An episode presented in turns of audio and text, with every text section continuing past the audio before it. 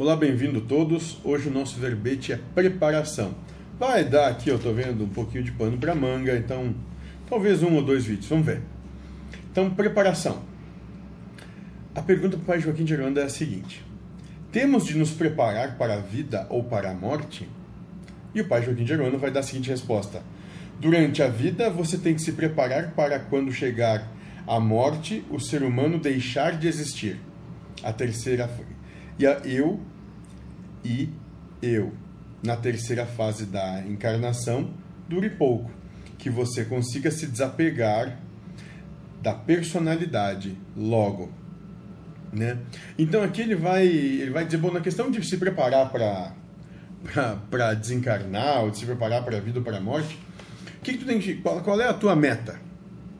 Se tu é um espírito vivendo uma proposta humana transitória, se preparar para quando essa proposta chegar no seu fim, tu se desapegar desse eu, eu humano.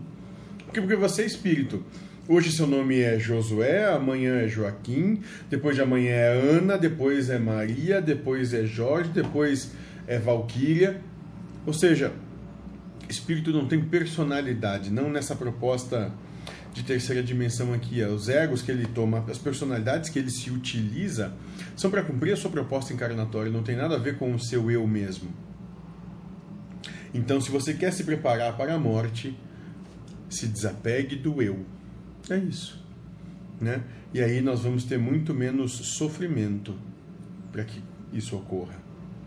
É simples assim. Né? Embora que de tão simples pareça ser